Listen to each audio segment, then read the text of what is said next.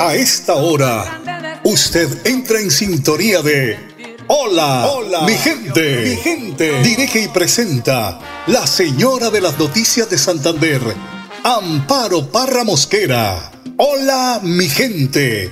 Programa de orientación periodística y de servicio social al servicio de Bucaramanga y Santander y con los hechos que suceden diariamente en el país. Hola mi gente, de lunes a viernes, para que usted esté bien informado. Amables oyentes, con ustedes, la señora de las noticias en Santander, Amparo, Amparo, Jarra Mosquera.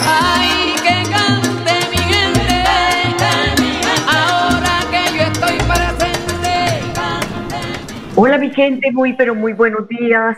Aquí estamos hoy viernes 28 de julio el 28 de julio. En ese recuerdo el pico y placa para hoy, particulares y motos 3 y 4 y para taxis 5 y 6. Una mañana pues que pinta bien. Hoy es el Día Nacional de la Salud y la Seguridad en el mundo del trabajo. La salud en el ámbito laboral es vital y muy importante, pues el segundo hogar para todas las personas trabajadoras es precisamente su sitio de trabajo que es donde pasamos la mayor parte del tiempo. Esta fecha se conmemora como homenaje, un homenaje póstumo a los 200 trabajadores que murieron en la construcción del proyecto hidroeléctrico de Guavio. Esto fue el 28 de julio de 1983. La salud y la seguridad en el trabajo pues no solo depende de los empleados, cada persona juega un papel importante dentro de esta. Por eso es que los empleadores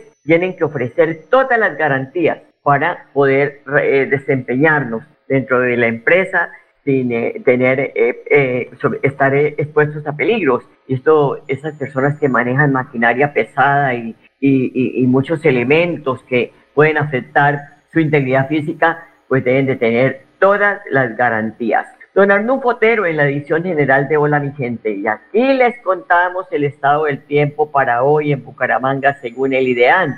Dice que durante el día, desde la mañana hasta el mediodía, habrá chubascos de lluvia en la ciudad. Eh, que por la tarde a principio también chubascos de lluvia y más tarde lluvias fuertes. Repito, lo está diciendo el IDEAN. Yo apenas les estoy transmitiendo lo que dice el IDEAN.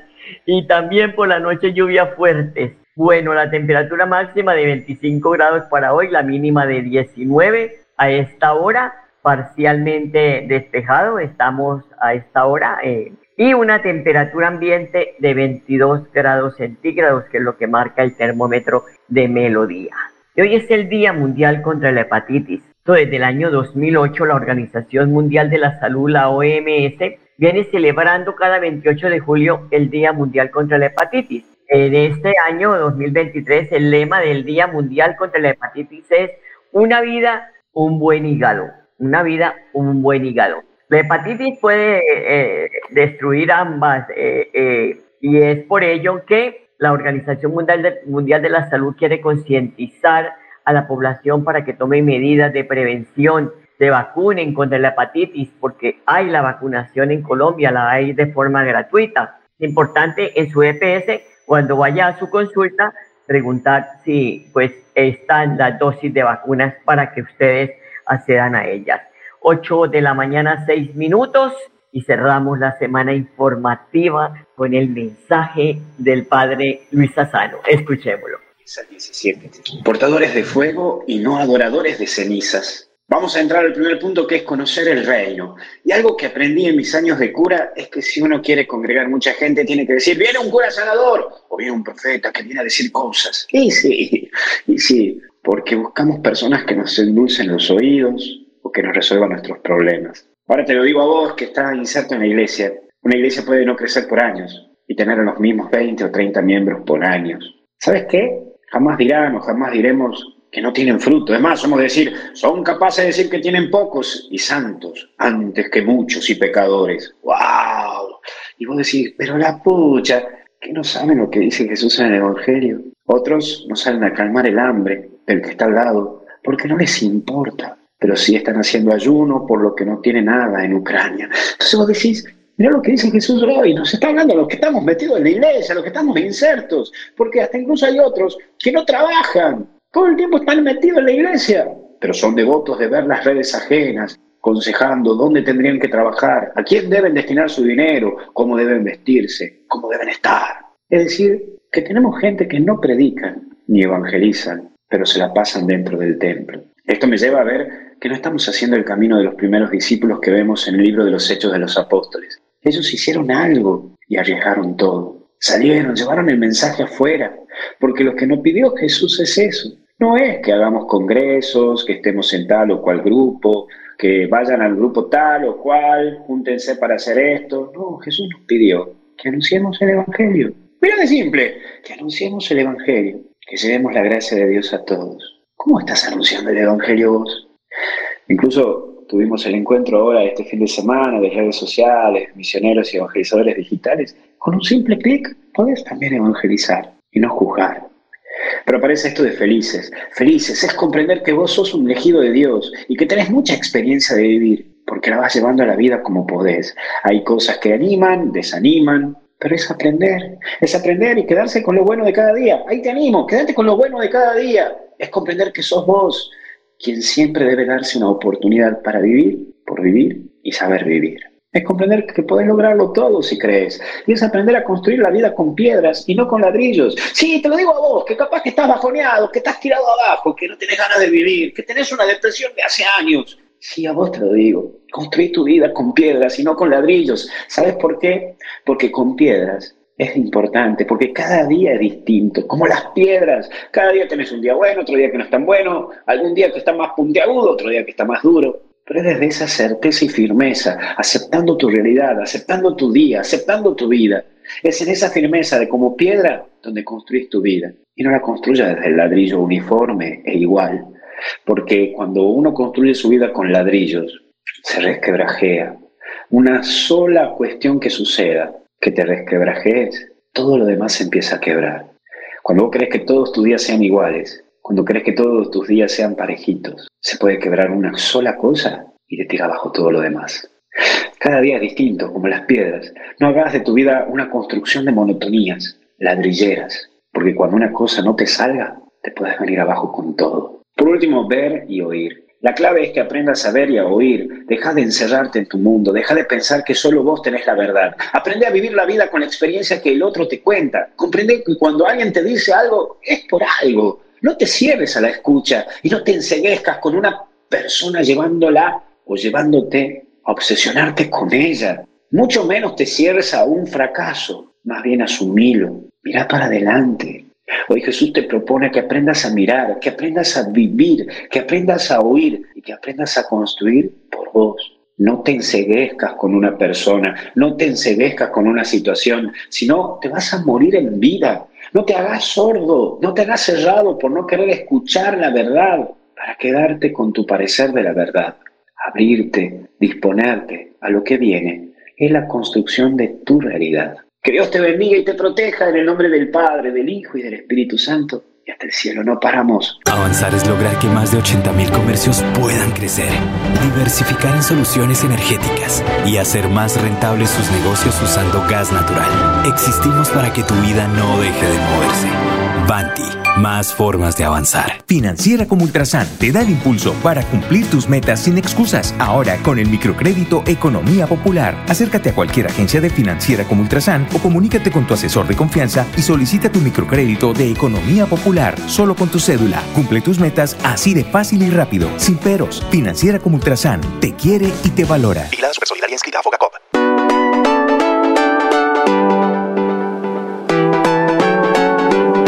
Melodía, Melodía, Radio Sin Fronteras. Escúchenos en cualquier lugar del mundo. Melodíaenlínea.com es nuestra página web. Melodíaenlínea.com, señal para todo el mundo. Señal para todo el mundo. Radio sin límites, Radio sin fronteras. Radio Melodía, la que manda en sintonía. Avanzar es brindarles a las nuevas construcciones soluciones energéticas que evitan el desperdicio de recursos naturales, aumentan su valor agregado y mejoran la calidad de vida. Existimos para que tu vida no deje de moverse. Vanti, más formas de avanzar.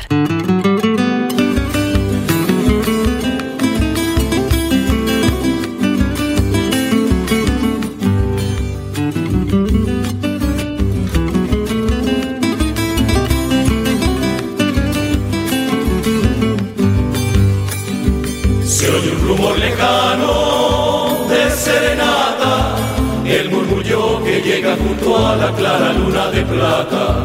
Románticas canciones de mis abuelos, con perfume de ceiba de naranjales y de ciruelos. Con perfume de ceiba de naranjales. 8 de la mañana, 13 minutos. Esto es Solo a mi gente. Y que hay una encomienda con marihuana en carreteras de Santander. La Policía Metropolitana, a través de la Seccional de Tránsito y Transporte, logró la incautación de esta encomienda de 26 mil gramos de estupefacientes que estaban ocultos en cuatro tarros de cuñete de pintura.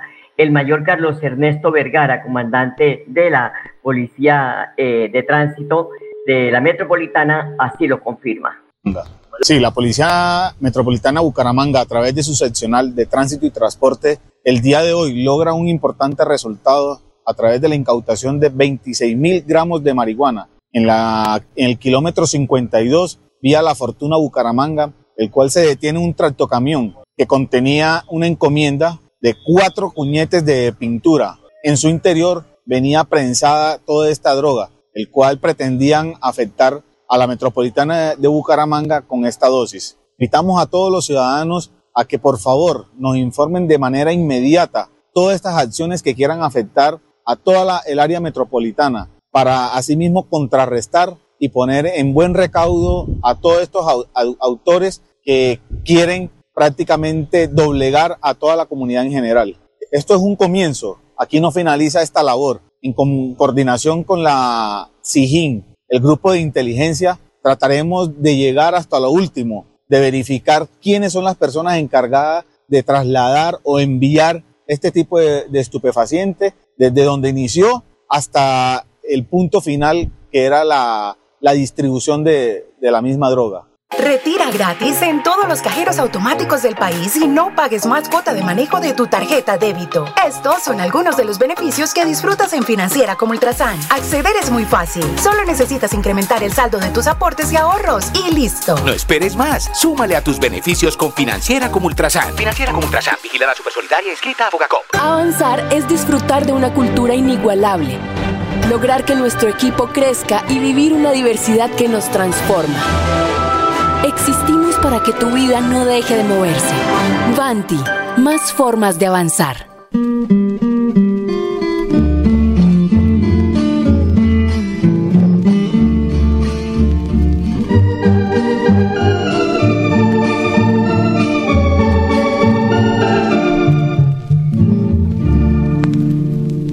Camino viejo de mi vereda por donde tantas veces pasé, llevando al hombro mi daleguera, con mis cuadernos y mi pizarra, rumbo a la escuela de Doña Inés.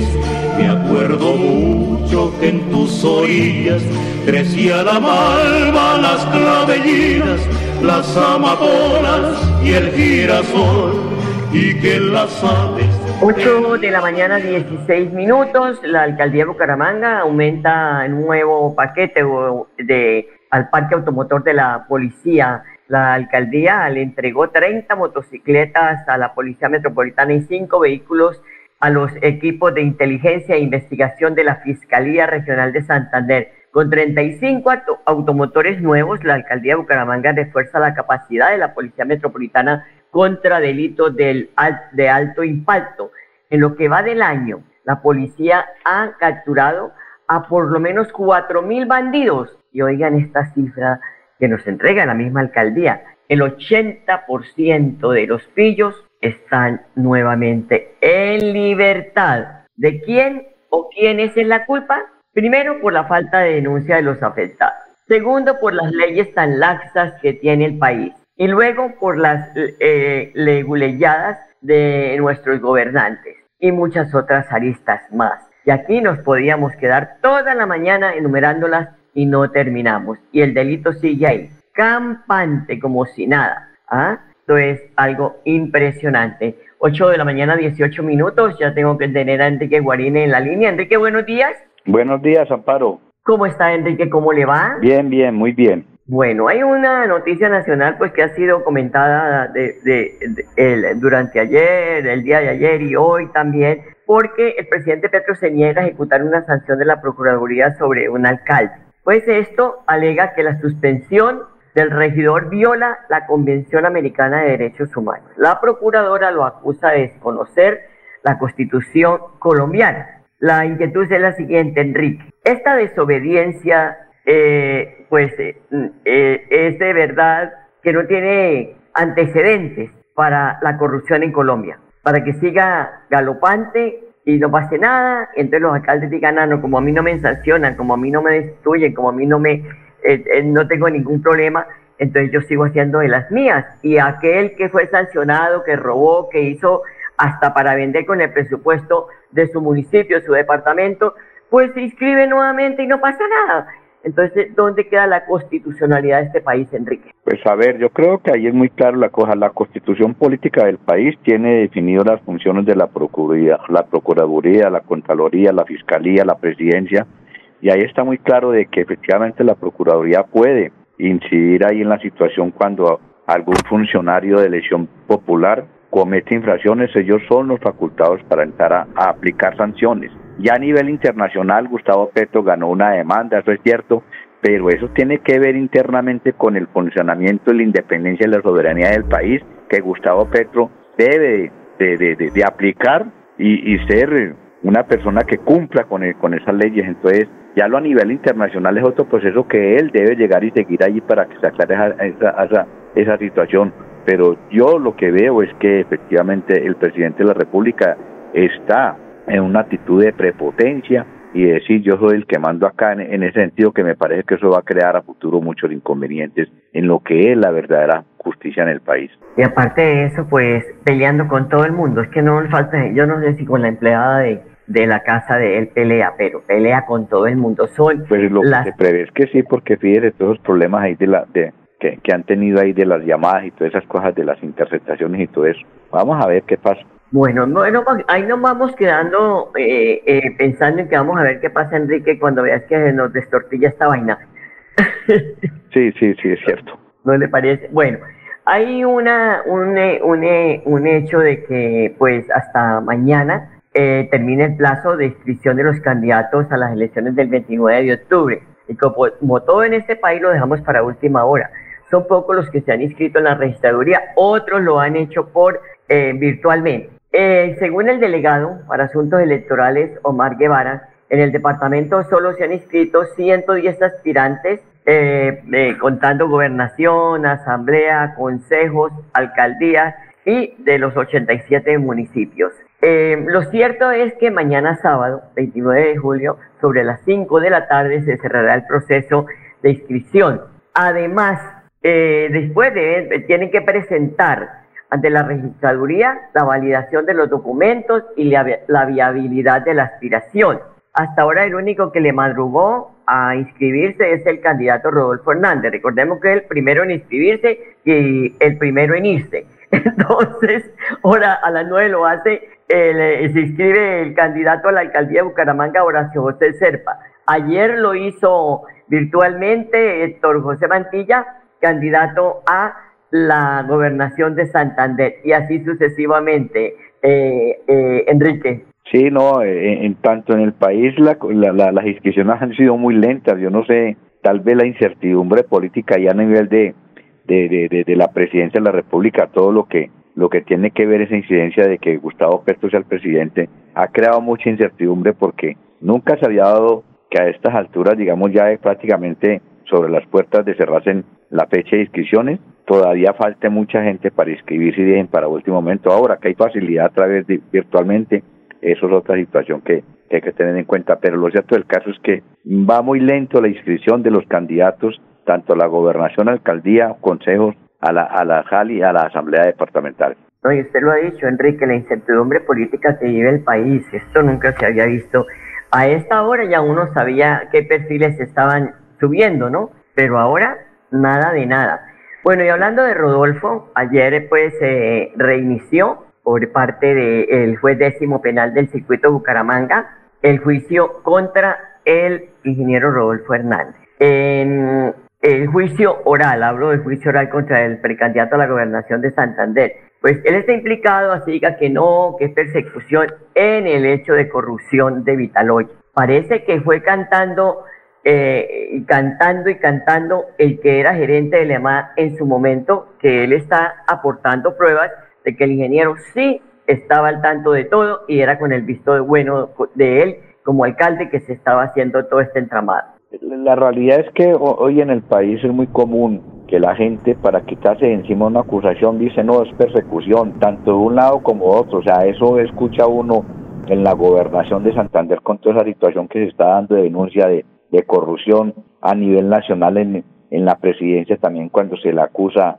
a la presidencia de todos esos problemas ahí que, que se han denunciado los familiares del presidente, se dicen que es persecución, o sea, todo mundo escabulle la responsabilidad sobre ese camino y no fundamenta la verdadera mm, situación y el debate. Y el ingeniero Rodolfo está en esa situación. Yo particularmente creo que el ingeniero Rodolfo va a seguir siendo citado para que rinda descargo en ese sentido y va a terminar siendo juzgado porque tiene una serie de elementos que nunca los ha aclarado. Además, como usted lo dice, ahora se volvió, o me interpretaron mal, dice el funcionario, pero lo ha dicho, no, me interpretaron mal, que los periodistas me interpretaron mal, no era lo que yo quería decir. Y lo otro es que si hay una investigación, se puso de moda, no, es que eso es persecución política. Y otros que está de moda también es que estén negando que determinado personaje eh, esté apoyando su campaña, entonces pasa lo de Pedro, ¿no? antes de que el, gallo cante tres veces, eh, antes de que el gallo cante la cosa, me,